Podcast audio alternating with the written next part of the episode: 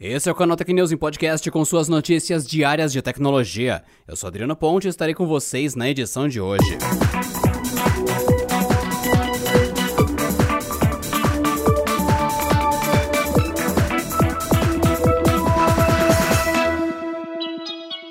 Samsung anunciou os novos Galaxy S21 nesta quinta-feira durante o primeiro Galaxy Unpacked de 2021. Assim como no ano passado, a nova geração chega em três modelos: S21, S21 Plus e S21 Ultra. E, claro, eles trazem uma série de melhorias em relação aos S20, principalmente em termos de processamento, design e câmeras. Os novos aparelhos chegam equipados com o Snapdragon 888 no mercado americano, chinês e sul-coreano. Já as variantes europeia e brasileira devem receber o chip Exynos 2100. E, confirmando informações vazadas recentemente, os novos dispositivos serão comercializados sem carregador nem fones de ouvido. A alegação dada pela Samsung para isso é semelhante à da Apple e visaria reduzir a emissão de carbono e a produção de lixo eletrônico. O Galaxy S21 chegará ao mercado a partir de 799 dólares ou 4.190 reais em conversão direta na versão mais básica. Já o S21 Plus será comercializado pelo preço inicial de 999 reais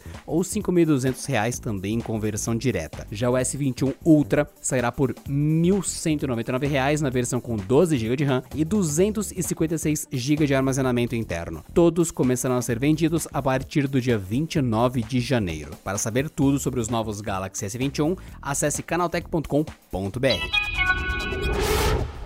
Junto dos novos Galaxy S21, a Samsung também apresentou a nova geração de seus fones de ouvido sem fio, os Galaxy Buds Pro, além do Galaxy Smart Tag, um rastreador de objetos. O Galaxy Buds Pro é uma versão mais potente do Buds Live lançado em 2020. Ele se inspira no visual característico em formato de feijão da geração passada e possui certificação IPX7 para proteção contra jatos d'água. Por dentro, os fones contam com um alto-falante de 6.5 mm para reproduzir sons agudos e um woofer de 11 mm para os graves. Galaxy Buds Pro é acompanhado ainda de três microfones. Com relação à autonomia de bateria, a fabricante garante até 8 horas de reprodução de música, chegando a 28 horas com o case de carregamento. Já o Galaxy Smart Tag é um acessório capaz de rastrear e localizar dispositivos não conectados e pertences em geral, não apenas aparelhos Galaxy. Para isso, basta prendê-lo a uma chave de carro, carteira, bicicleta e até a coleira de um animal de estimação para começar a rastrear. O dispositivo fará o rastreio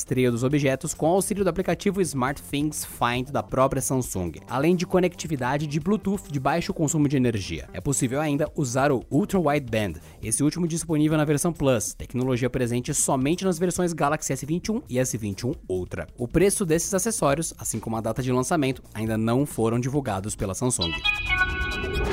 O WhatsApp Web já oferece a opção de enviar stickers nas conversas, mas não lista as figurinhas marcadas como favoritas no celular. O site WA Beta Info revelou que a nova versão de testes do serviço incluiu a opção, permitindo escolher as imagens de maneira mais fácil no computador. A novidade foi encontrada na versão 2.2100.4, a primeira do WhatsApp Web Desktop lançada neste ano. Além das coleções e do histórico, o serviço incluiu a categoria de favoritos, representada por uma estrela. E por enquanto, o novo recurso recurso está disponível apenas para os usuários inscritos no programa de testes do WhatsApp. A opção de figurinhas favoritas no WhatsApp Web não tem previsão de disponibilidade para o aplicativo regular.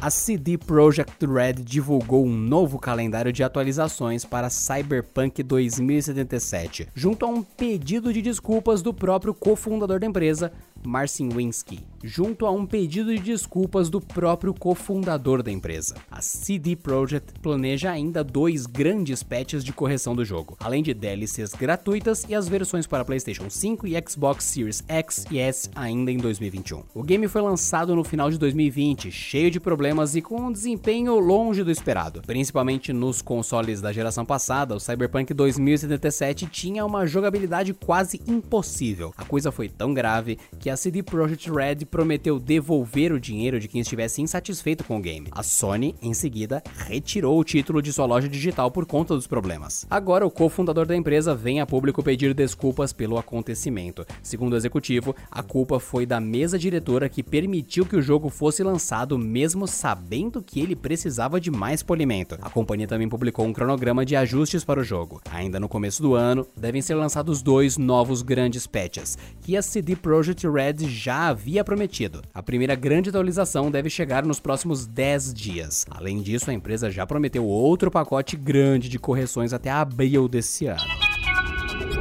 Como esperado, a terceira temporada de Cobra Kai provou mais uma vez sua popularidade entre o público da Netflix. A série passou dias no topo do ranking de títulos mais vistos do catálogo brasileiro ao ser lançada. Agora foi divulgado pela empresa que durante as quatro primeiras semanas de lançamento, os novos episódios atingiram 41 milhões de lares ao redor do mundo. Além da enorme audiência na terceira temporada, a empresa ainda afirmou que a série inteira atingiu 73 milhões de assinantes pagos no planeta. Vale lembrar também que esses últimos episódios de Cobra Kai foram muito bem recebidos pela crítica especializada, totalizando uma aprovação de 91% no Rolling Tomatoes, baseado em 43 publicações.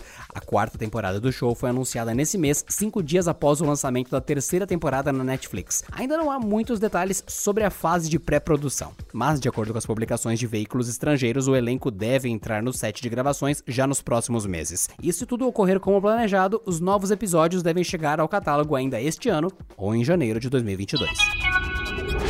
E essa edição do canal Tech e Podcast fica por aqui. Nos vemos amanhã com as principais notícias do mundo da tecnologia. Até lá! Este episódio contou com o roteiro de Rui Maciel e edição de Luiz Paulino.